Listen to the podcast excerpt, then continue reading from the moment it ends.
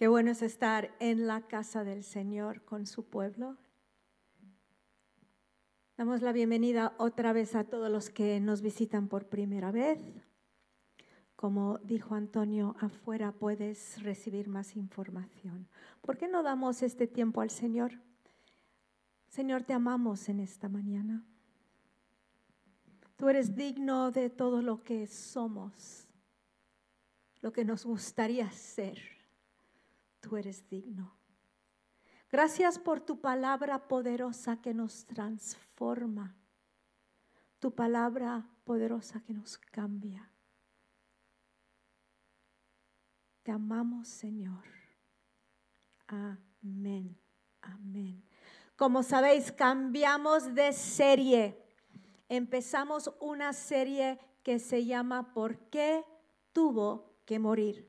Nos estamos acercando a la Semana Santa, un tiempo cuando las personas piensan en la muerte de Jesús, cuando las personas piensan en su ah, resurrección, ¿no? Pero muchos no entienden por qué murió y para muchos se trata de algo pues religioso, tradicional, pues cultura, y hasta lo que me sorprende a veces es que las mismas, en las mismas iglesias evangélicas hay personas que no entienden por qué murió Jesús, por qué resucitó. Y si tú les preguntas, ah, pues porque nos amó, pues para perdonarnos, pues, pero vamos a mirar un poco más a fondo en las próximas semanas. Ahora, si en el momento que yo te dije, pues vamos a hablar acerca de, de la cruz, vamos a hablar acerca de Semana Santa,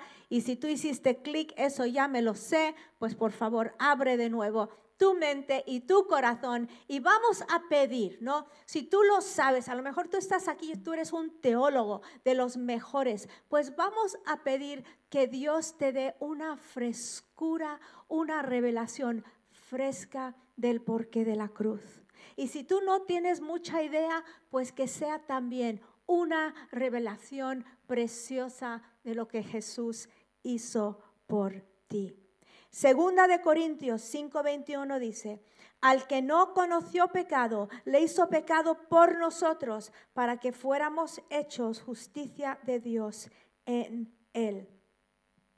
Algunas personas dicen que este versículo es el corazón del Evangelio, todo lo que se necesita saber en pocas palabras. Y si te pierdes este versículo, pierdes la verdad de la cruz. Y si lo entiendes, lo recibes, puedes equivocarte en muchos temas teológicos Puedes no tener muy claro esto o no tener muy claro el otro, pero si tienes esto claro, al que no conoció pecado, le hizo pecado por nosotros para que fuéramos hechos justicia de Dios en él. Tienes el cielo asegurado y las demás cosas, pues, a ver si las arreglas, ¿no? Vamos a aprender hoy acerca de la expiación, de la propiciación Sí, Señor, esas dos palabras. Dices, pues, ¿qué serán? Pues vamos a ver. Sinónimos para estas palabras son para expiar, purgar, reparar, pagar, ah, redimir, purificarse. Y hay dos aspectos de la expiación que vamos a ver hoy. Dos porque son importantes. Uno es una definición que es realizar un sacrificio o sufrir un castigo por una culpa o delito que se han cometido y otro purificar algo que ha sido profanado. Vamos a hablar primero acerca del el sacrificio, realizar un sacrificio. ¿Por qué tuvo que haber un sacrificio? Dices, ¿qué? ¿No es Dios todopoderoso? ¿No podría Él haber dicho, bueno, pues a este mundo lo perdono, mira, se ha metido la pata, da igual? ¿Por qué no pudo hacer eso? Puede hacer lo que Él quiere, pero perdón sin sacrificio también piensas o no. Vamos a Romanos 3, 24 a 26. Vamos a leerlo, por favor, léelo también en, la pantalla.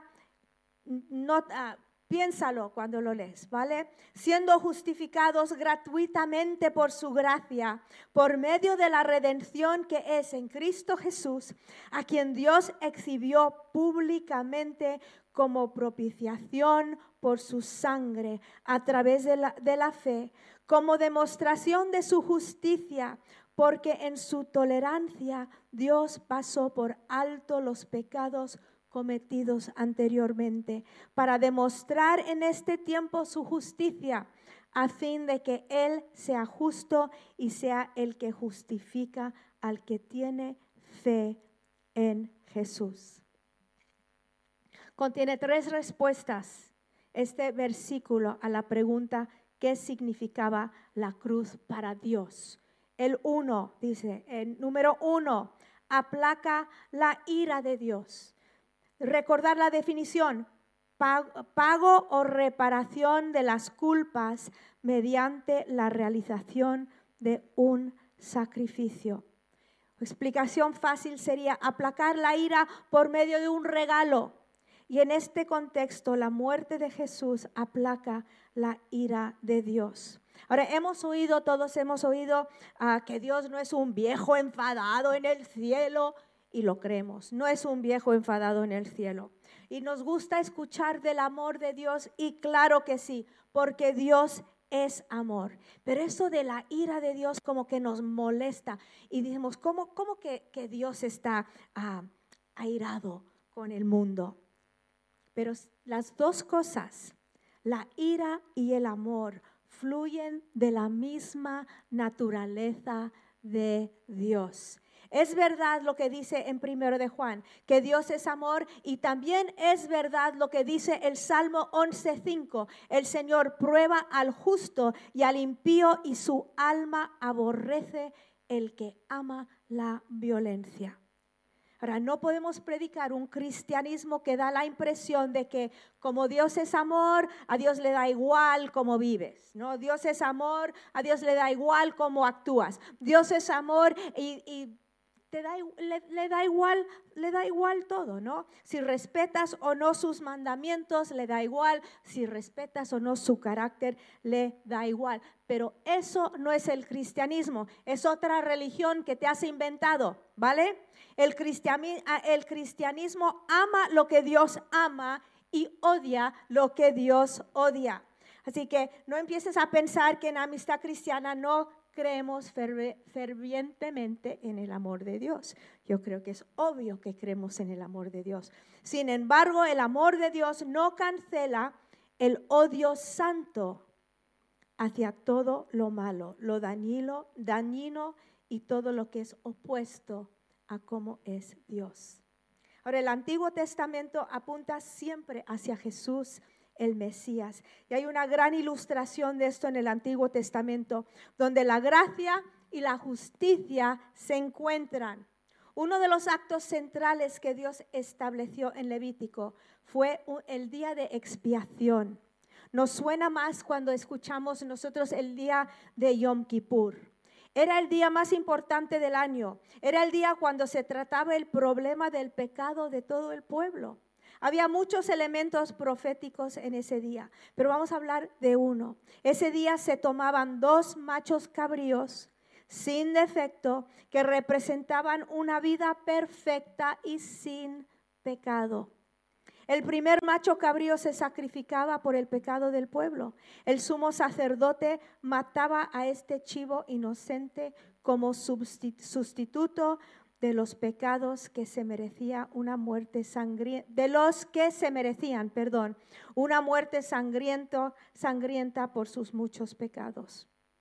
Y luego rociaba con la sangre del sacrificio el propiciatorio encima del arca del testimonio del pacto, de la alianza, el lugar santísimo, Rociaba el lugar donde estaban los diez mandamientos, los mandamientos rotos por todo el mundo. No había nadie que había que, que, había que podía cumplir todos esos mandamientos. Necesitaban un sacrificio.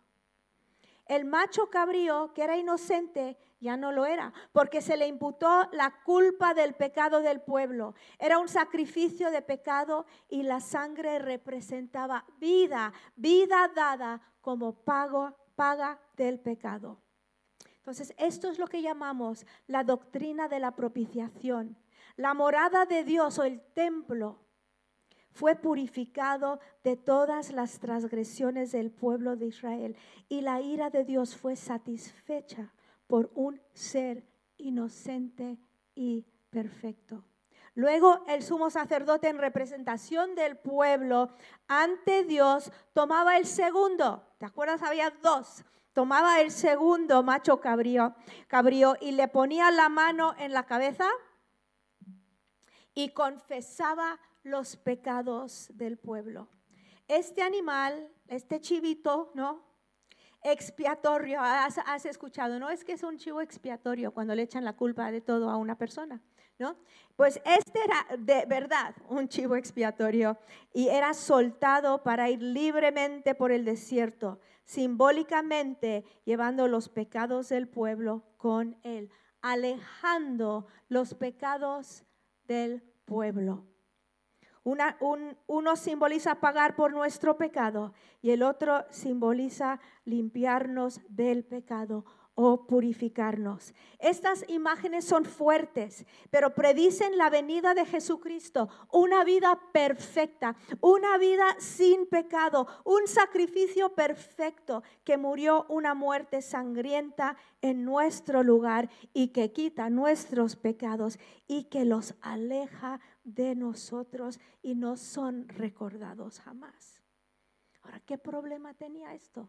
Que era algo provisional, todos los años el sacerdote tenía que hacer lo mismo. Todos los años tenía que, que interceder por el pecado del pueblo con estos sacrificios. Aplacó la ira de Dios y cubrió el pecado de toda la raza humana una vez al año. Pero cuando Jesús murió en la cruz, la sangre que derramó fue como la sangre en el expiatorio, aplacó la ira de Dios, cubrió el pecado de toda la raza humana para siempre, para siempre. Vamos otra vez a Romanos 3, 24 y 26.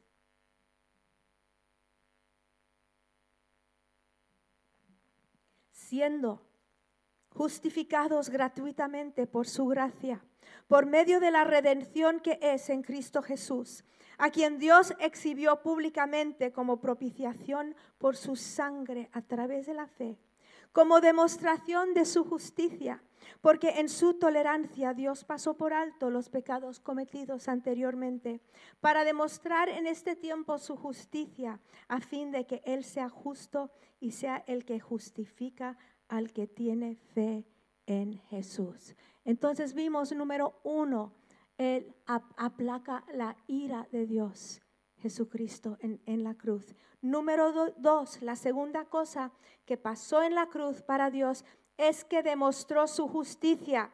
El versículo 25 de Romanos 3 que acabamos de leer dice, a quien Dios exhibió públicamente como propiciación por su sangre a través de la fe como demostración de la justicia. Como Dios es santo, no podía pasar por alto nuestro pecado. Su justicia demanda que cada pecado sea castigado. Si perdonase el pecado sin castigo, no sería justo y no sería santo. Dios no sería Dios porque negaría su carácter. Alguien tenía que pagar el precio del pecado. ¿Os imagináis un, sistema judicial donde toda ofensa es perdonado cuando alguien dice, uy, me equivoqué, uy, lo siento? Un estafador, un violador, un traficante de niños, un homicida de viejitos, un pedófilo, todos, pues, pues lo sintieron. No pasa nada. No, cuando sueltan a estas personas sin ninguna consecuencia, no se enfada. ¿Por qué la gente está ante los juzgados muchas veces clamando justicia? Queremos justicia por la muerte de esta niña. Queremos justicia por esto. Queremos justicia por el otro. ¿Por qué? Porque algo en nosotros, como somos hechos a imagen y semejanza de Dios, quiere ver justicia. Tenía que haber un lugar en la cruz donde la gracia y la ira se podían encontrar y, y dar justicia. En el mundo espiritual es aún más serio que en este mundo. Dios tuvo que crear un plan de salvación donde Él permanecería justo y santo y a la vez proveyera camino del perdón para los pecadores culpables, para ti, para mí. La paradoja de la salvación es esta. Dios es un Dios de amor y desea perdonar a los pecadores. Dios es un Dios perfecto y santo que no puede pasar por alto el pecado. Aquí está el corazón del Evangelio. La santidad de Dios demanda que el pecado sea pagado y la gracia de Dios provee ese mismo sacrificio como paga del pecado. Lo que Dios requiere, Él mismo suple. Así la salvación es obra de Dios desde el principio hasta el final. Romanos 3, 24 a 26. Siendo justificados, vamos a leerlo otra vez, siendo justificados gratuitamente por su gracia, por medio de la redención que es en Cristo Jesús, a quien Dios exhibió públicamente como propiciación por su sangre a través de la fe, como demostración de su justicia, porque en su tolerancia Dios pasó por alto los pecados cometidos anteriormente para demostrar en este tiempo su justicia a fin de que Él sea justo y sea el que justifica al que tiene fe en Jesús. Aplaca la ira, demuestra su justicia y enseña, demuestra su gracia. Su gracia, dice, siendo justificados gratuitamente por su gracia, por medio de la redención que es en Cristo Jesús. La tercera cosa que Dios usó en la cruz fue, usó la cruz para derramar su gracia. Nada a cambio y nos perdona. Cuando Dios nos salva es a pesar de que no lo merecemos no es por algo que quizá nosotros pudiéramos hacer por él. Has oído una vez, Dios le salvó porque le vio iba a ser útil en su reino. ¿No has escuchado eso alguna vez? No, Dios te salvó porque porque es Dios. Porque te ama. Porque ha derramado su, su justicia, ha derramado su misericordia en la cruz por ti y nos muestra su gracia. Dios nos perdona gratuitamente a todos nosotros, pero no solo nos perdona, nos purifica.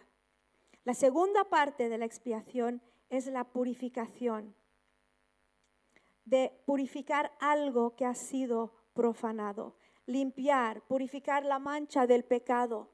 El alma se mancha y la expiación es como Dios limpia y purifica. Algo que ocurre internamente. Es algo que a veces no se, no se diagnostica tan fácilmente. Hay personas que viven con una vergüenza, con una culpa, con una mancha todas sus vidas porque no entienden la expiación, el medio por el cual Cristo purifica y limpia. A ver, todos hemos sido tocados por el pecado. Uno, porque todos pecamos. Así que somos pecadores, causamos daño en palabra, en pensamiento, en hecho, dañamos a otros y nos dañamos a nosotros mismos por el mismo pecado. Pero la otra cosa es que también pecan en contra de nosotros, que nos hace no solo pecadores, sino también víctimas. Da igual si somos los que cometemos pecados o si alguien pecó contra nosotros, al final nuestra alma está afectada, está manchada. Ahora, cuando pecamos, la mayoría de nosotros que estamos aquí sabemos lo que necesitamos hacer, ¿no? Sabemos que necesitamos confesar nuestros pecados, que Cristo murió por los pecadores. Si yo confieso, Él me perdona y es verdad. Eso lo tenemos más o menos claro y es central en lo que creemos. Sin embargo, cuando alguien peca contra ti, ¿qué haces? Tu alma está manchada, contaminada, profanada por el pecado de otro. Y no estoy diciendo que cuando otra persona peca en contra de ti, tú necesitas pedir perdón. No estoy diciendo que tú eres culpable. Claro que no. La mayoría de los cristianos saben qué hacer cuando pecan, pero no cuando alguien peca en contra de ellos.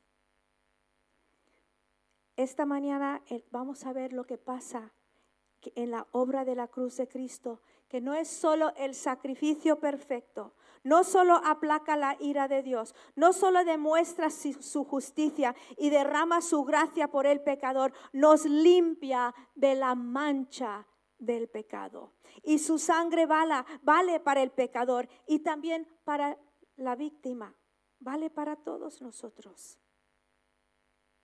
Una de las metáforas que usa la Biblia para el pecado es una mancha. Mancha en el corazón, mancha en el alma. Hay muchas palabras que se usan para el pecado en el antiguo en la Biblia en general, manchado, profanado, inmundo, contaminado. Salmo 106, 39 dice, se contaminaron así con sus obras. En Proverbios dice, hay generación limpia en su propia opinión, si bien no se ha limpiado de su inmundicia. En Marcos, Jesús estaba diciendo que lo que del hombre sale, eso contamina al hombre, contamina su alma. ¿Qué es lo que nos contamina? ¿Qué te deja con un sentimiento de suciedad, un sentimiento de condenación, un sentimiento de culpa, un sentimiento de vergüenza, cuando tú ya has, ya has pedido perdón y tú sabes que tú estás bien con el Señor, que Él te ha perdonado, que Él ha llevado tus pecados lejos de ti. Sin embargo, ahí tienes como una mancha, como un pesar. Hay muchos ejemplos en las escrituras de las cosas que contaminan nuestra alma. Ahora, cualquier pecado nos mancha. No tiene que ser algo grande para causar daño. Cualquier cosa que hacemos más, ah, que hacemos más, puede ser una cosa pequeña. Y voy a dar algunos ejemplos de cosas que o, que o tú haces o que se hace a tu alrededor que te dejan, dejan manchados. Uno que sí es una cosa importante y grande, ¿vale? Es un acto de conexión espiritual con alguien que no es Dios y Jesucristo. Levítico 19:31, no os volváis a los mediums ni a los espiritistas, ni los busquéis para ser contaminados por ellos. Yo soy el Señor vuestro Dios. Y tú a lo mejor te preguntas, pero Rebeca, ¿por qué dices esto aquí entre nosotros?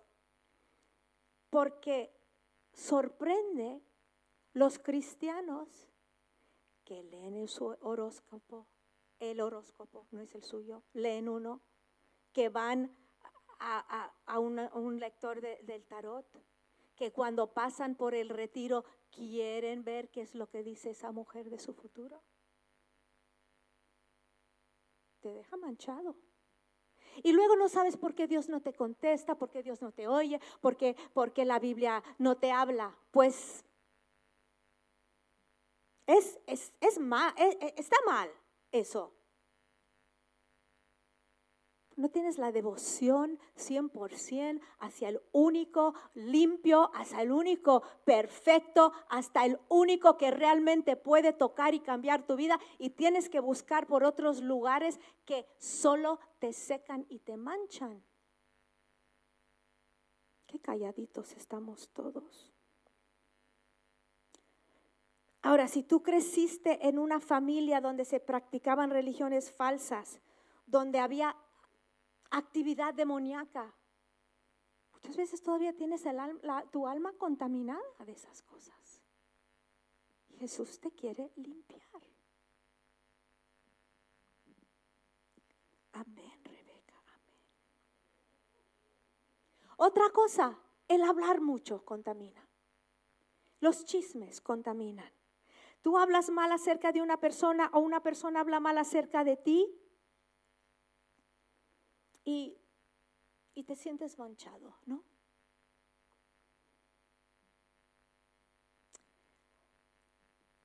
La violencia. Si creciste en una familia donde las cosas se arreglaban a golpes, donde nunca sabías cuándo venía la bofetada si eres una mujer o un hombre que vive con violencia doméstica, esto contamina, afecta al alma. Y tú dices, pues, yo estoy bien con el Señor, pero ay, hay algo, hay algo. El alma se lastima, se daña, se rompe, se contamina. Ahora fuimos hechos a la imagen de Dios para vivir dignamente, valorados con respeto, para amar, ser amados, valorar y ser valorados. Y cuando algo así ocurre y la persona, la persona es dañada, muchas veces también como que siente se siente avergonzado, se siente culpable cuando no ha hecho nada. La cuarta cosa que contamina es tan generalizada en nuestra sociedad y es un pecado que realmente te afecta por dentro y es el pecado sexual. Es una epidemia afecta tu alma. Hay un mito que dice, bueno, lo que haces con tu cuerpo solo te afecta a ti, pero no es verdad. No tenemos tiempo para meternos a fondo en esto hoy y nadie vino un domingo para la por la mañana para escuchar estas cosas. Dices, Rebeca, por favor, sigue rápido. Pero necesitamos hablarlo en la iglesia. Se habla por todas partes. Se canta, se ve, lo hablan por todos los lugares donde miras. Mancha tu alma. Y muchos aquí han sido víctimas del pecado sexual de otro. Y sabéis lo que es sentirte manchado, sucio, contaminado. Y cuando es acompañado por violencia, aún más contamina tu alma.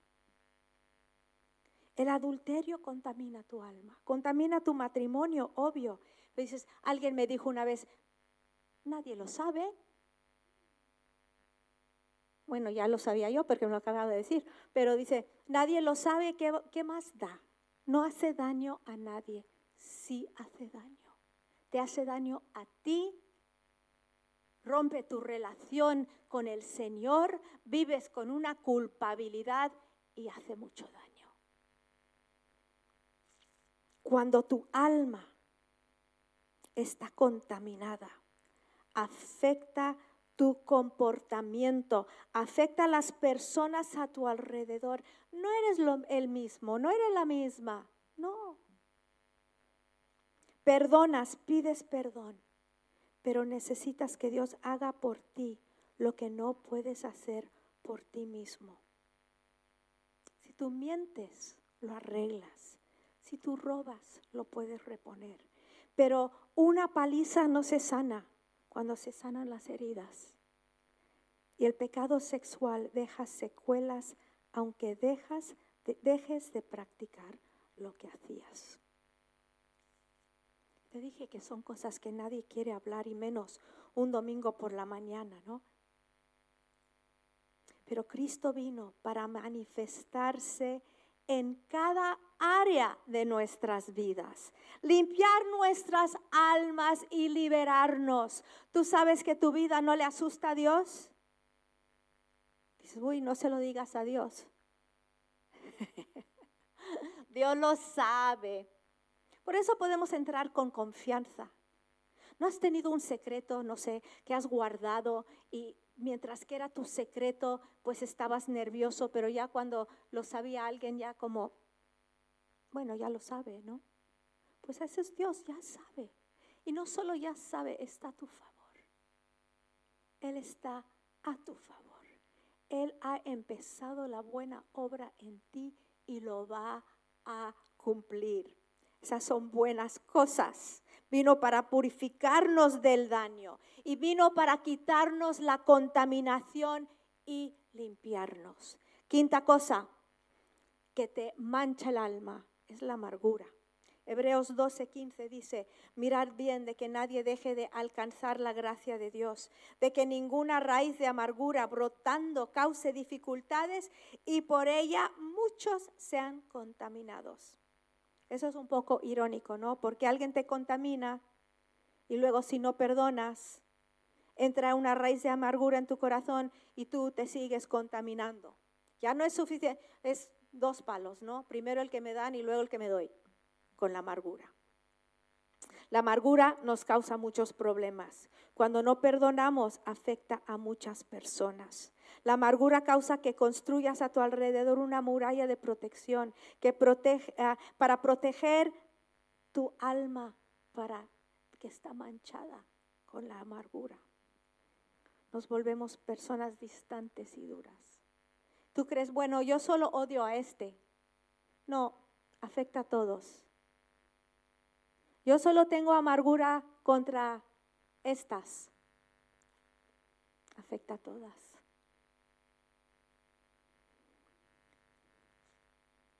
Entonces, una mancha de amargura no solo te contamina, empieza a contaminar a todas tus relaciones. Y es triste porque además de haber sido víctima del pecado de otro, ahora ellos, la persona misma, tú mismo te dañas. Génesis 3, donde empezó el pecado y su obra en la tierra. Sabemos la historia. Adán y Eva, hechos a imagen y semejanza a Dios, hombre, mujer en igualdad, bellos, gloriosos, creados en dignidad. Y la Biblia dice que estaban desnudos, pero no se avergonzaban. No habían experimentado el pecado, no tenían nada que esconder, no habían pecado, no, nadie había pecado contra ellos, no sabían lo que era un sentimiento de culpa. ¿Te imaginas vivir así? Sin un sentimiento de culpa. Luego la Biblia dice que pecaron contra de Dios, sintieron culpa, sintieron vergüenza. Y la vergüenza es un sentimiento poderoso. Es un, una emoción debilitante para el ser humano. Especialmente, ¿te imaginas para ellos que no habían nunca sentido lo que era? Entonces hacen dos cosas. Primero se esconden de Dios y luego se esconden el uno del otro. Dices, ¿cómo? Intentando cubrirse. Esto significaba como un no me puedes conocer, no, no, no, no puedo confiar en ti, no podemos ya ser vulnerables. El resultado del pecado les llevó a la vergüenza en vez del arrepentimiento. Podrían haber ido a Dios, pero no. En vez de arrepentirse y correr hacia Dios, tuvieron vergüenza y huyeron de Dios. Cuando entra vergüenza en nuestras almas, cuando nuestras almas están manchadas por la vergüenza. Huimos de Dios a veces, nos escondemos, nos escondemos de la gente, nos escondemos de relaciones profundas, mantenemos la distancia. Nos escondemos de Dios porque además de vergüenza sentimos temor. ¿Os acordáis que Dios les preguntó, pero ¿a dónde estáis? ¿Pero por qué estáis escondidos? Adán dijo, tuve miedo. Nunca tuvo miedo antes. Andaba con Dios todas las tardes. Tenían una relación íntima. Él, Eva, Dios. Y de repente tuvo miedo. La vergüenza y el temor son las únicas opciones que tenemos cuando no corremos a Dios con nuestro pecado. Huimos. Pensamos, uy, si me conociera de verdad. Y, los que están aquí en la tierra dices, uy, ellos también si me conocieran, pues tampoco ya me aceptarían. Y la vida está llena de hojas de higueras. Entonces que el pasado, aunque, aunque está perdonado, aunque le has pedido perdón a Dios, afecta tu presente. Algunos dicen, bueno, el pasado no tiene nada que ver con mi presente porque soy nueva criatura en Cristo. Y es verdad, somos nuevas criaturas en Cristo. Sin embargo, si no dejamos que Dios trate con los mecanismos que hemos creado para sobrevivir, si no dejamos que Dios nos limpie de las manchas que nos ha dejado el pecado de otros, no vamos a poder seguir creciendo y siendo las personas que Dios nos ha creado ser. Las personas, hay personas que se sienten tan mal que no saben qué hacer. Se sienten sucios, contaminados, intentan cambiar su apariencia, su vida. Y este es el tiempo cuando la cruz tiene todo el sentido del mundo. Si te preguntamos, ¿cómo consigues que tu pecado sea perdonado? Diríamos, pues confesando nuestros pecados. Cristo murió en la cruz para perdonarme. Él es fiel, Él es justo, Él lo hará. Pero si pregunto, ¿y cómo te deshaces de la contaminación, de la vergüenza, de la suciedad? ¿Qué sientes? Y ahí no lo tienen tan claro. Esta es la doctrina de la expiación. Recuerda lo que fue celebrado en Yom Kippur. El día de expiación cuando Dios trataba con el pecado, cuando el sacerdote ofrecía un sacrificio y la sangre derramada cubría el problema del pecado. Esto es un, un, tipo de lo que Cristo iba a hacer por nosotros. El Cordero de Dios que quita el pecado del mundo nuestro sacerdote que puede simpatizar con nuestras debilidades. Levítico 16:30 dice, porque en este día se hará expiación por vosotros para que seáis limpios, seréis limpios de todos vuestros pecados delante del Señor. El día de la expiación era para el perdón de pecados, limpiar el pecado de sus almas. Ahora, muchos creen que Dios perdona, pero no sabe si les limpia. Piensan que sus vidas siguen siendo manchadas por lo que han hecho o lo que se les ha hecho. Pero además de perdón, hay purificación del alma. Zacarías 13:1 dice, aquel día habrá una fuente una fuente abierta para la casa de David y para los habitantes de Jerusalén, para lavar el pecado y la impureza. Qué metáfora más preciosa. Una fuente de agua pura, una fuente limpia y restauradora. Y esa fuente es Jesús. Es la única fuente, la única fuente. En Juan dice, si andamos en la luz, como Él está en la. ¿Qué significa eso? Si andamos en la transparencia, en la honestidad, no escondidos, dice, tendríamos comunión unos con otros. ¿Por qué? Podemos ser amigos. Porque vivimos en la transparencia. Y la sangre de Jesús nos limpia, nos purifica de todo pecado. Tú a lo mejor dices, bueno, pero es que mi pasado antes de Jesús fue muy malo. Dios lo quiere limpiar en tu mente. Ya está perdonado si tú has venido a Él. Él quiere limpiarte. Juan nos dice que el temor más grande es ser expuesto, dejar que vean cómo somos pero Jesús te ve tal como eres y te ama. Y Él no quiere que pases tu vida cargado con cosas que Él ya ha perdonado.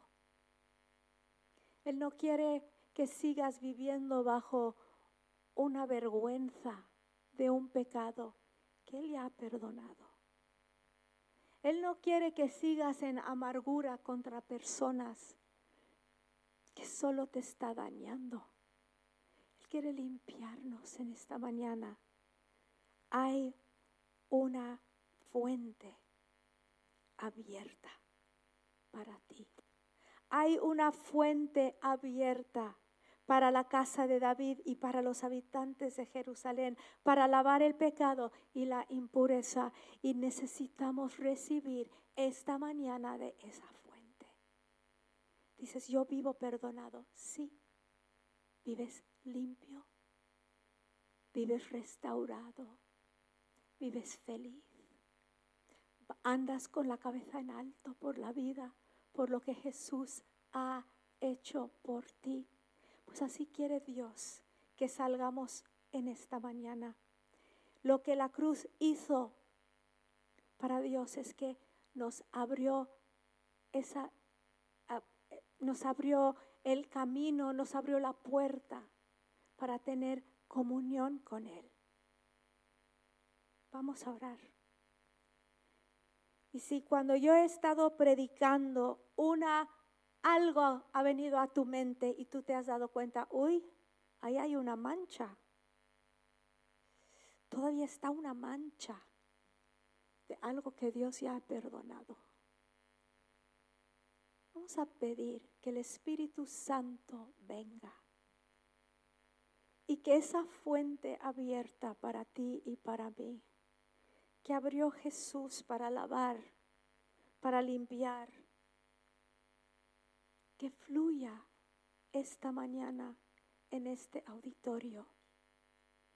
Y qué cosas que has cargado toda la vida, que se las lleve a la fuente, que se los lleve el agua pura de Jesús y que puedas vivir libre, libre para Él.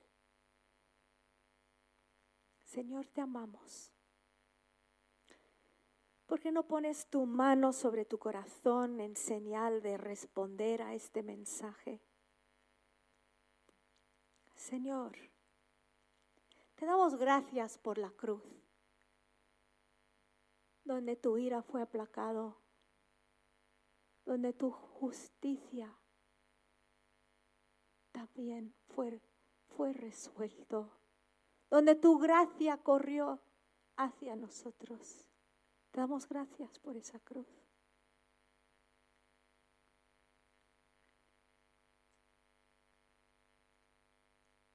Si hay alguien aquí que ha llegado en esta mañana y nunca ha pedido perdón por su pasado, es el momento cuando tú puedes decir, perdóname Dios, perdóname, perdóname, perdóname.